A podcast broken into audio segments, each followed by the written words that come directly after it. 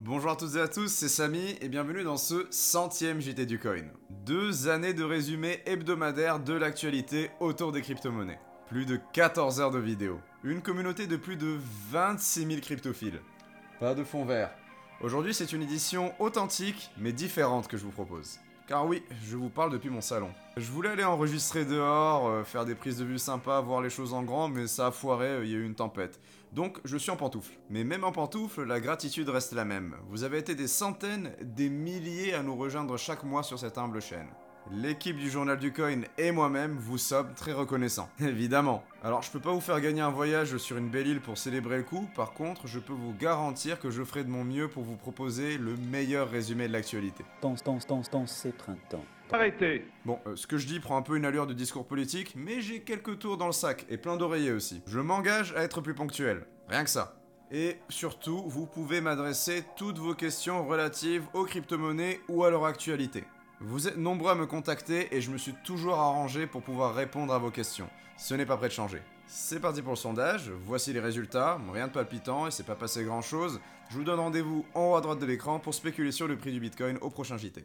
Et pour les 25 euros du jeu The Bitex, le nom du gagnant s'affiche en bas de l'écran. Pour réclamer la récompense, il faut juste m'envoyer un email avec une preuve d'inscription sur The Bitex et le tour est joué. Je mets de nouveau 25 euros en jeu pour cette édition et pour participer cette fois-ci c'est plus simple, il faut juste mettre un commentaire et indiquer son intention de participer. Voilà voilà, le jeu est livré par The Bitex, une plateforme d'échange de crypto made in France. Quant à la question de la semaine précédente, sachez qu'une proportion non négligeable des votants a déjà été victime d'une crypto-arnaque. Prudence. Je vous ai laissé une question pour la semaine suivante, en haut à droite de l'écran, je ne change pas l'habitude. J'espère trouver de nombreux pouces bleus et partages pour célébrer le passage du cap des 100 vidéos. Et puis, qu'est-ce qu'il me reste à vous proposer? D'attaquer l'actualité. Petit tour d'horizon pour cette édition, mais ça vient du cœur. C'est parti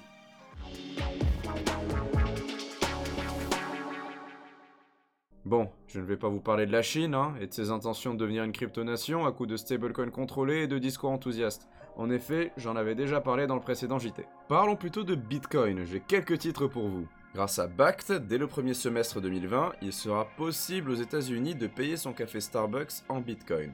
Bact développe une solution de crypto-paiement et compte de nombreux partenaires. Dans le cadre d'une opération de test à grande échelle de son produit, certains Starbucks accepteront les bitcoins. Bon, je n'ai pas relevé les mots Lightning ni Network, mais c'est symboliquement très joli. D'ailleurs, en parlant de Lightning Network, je pense à tout ce qui touche aux frais de transaction. Bitcoin a dépassé les 1 milliard de dollars de frais cumulés de transaction. Ce sont 204 000 bitcoins qui ont été distribués aux mineurs, soit 1,2% de l'offre totale. La majorité de ces frais a été récoltée lors du bull run de fin 2017, époque où le réseau était très saturé. À quoi servaient les frais de transaction? Eh bien, à éviter les attaques par données de service. Personne ne veut de quelqu'un qui s'amuse à spammer le réseau à coup de transactions gratuites. Aussi, ces frais de transaction permettent de prioriser l'écriture de certaines transactions sur un bloc par rapport à d'autres. Ces 1 milliard de frais ne représentent que 7% des revenus totaux des mineurs qui s'élèvent à plus de 15 milliards de dollars. C'est une étape de plus pour Bitcoin qui d'ailleurs, il y a quelques jours, a célébré la 11e année de son white paper. Pour en savoir plus sur Bitcoin et ses forks, Ludovic Lars a rédigé un article qui explique ce qu'est un fork et qui passe en revue les différents forks de Bitcoin sur ces dernières années. Vous pouvez retrouver les liens dans la description et en commentaire épinglé. Toujours sur les forks, je vous annonce que le quatrième épisode du podcast du coin est disponible. On y discute du projet Dune, qui est un fork récent de Tezos. Pour retrouver le podcast, ça se passe en haut à droite de l'écran, j'ai laissé une fiche. Je continue avec BitMEX, la plateforme connue pour ses produits dérivés crypto a fait fuir l'intégralité de sa base mail le 1er novembre. Tout simplement en envoyant une newsletter avec toute la base en copie non cachée. Voilà.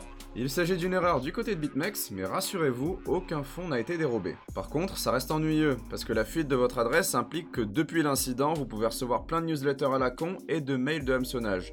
Le seul moyen d'échapper à ça, c'est de créer une nouvelle adresse. Idéalement, pour un maximum de sécurité, on aurait aimé avoir la possibilité de changer l'adresse email attachée à notre compte BitMEX.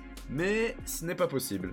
Il vous faudra donc créer un compte depuis zéro. C'est lourd mais ça aurait pu être pire. On se souvient tous du hack des 7000 bitcoins sur Binance. Face à l'éventualité d'un hack, BitMEX dispose d'un fonds d'assurance de 31 500 bitcoins, soit plus de 200 millions d'euros.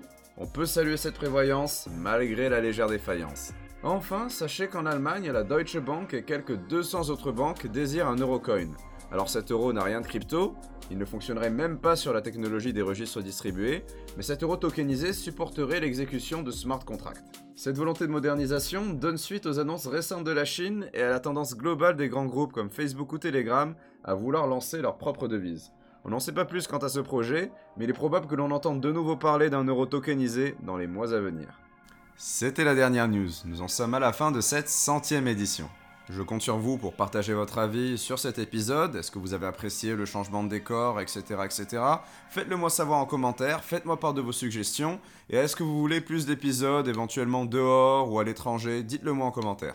Pour tout ce qui est lien vers les actus, il y a la description, vous savez comment ça fonctionne. Je compte aussi sur vous pour supporter la vidéo avec un max de likes, des partages, des commentaires, c'est important.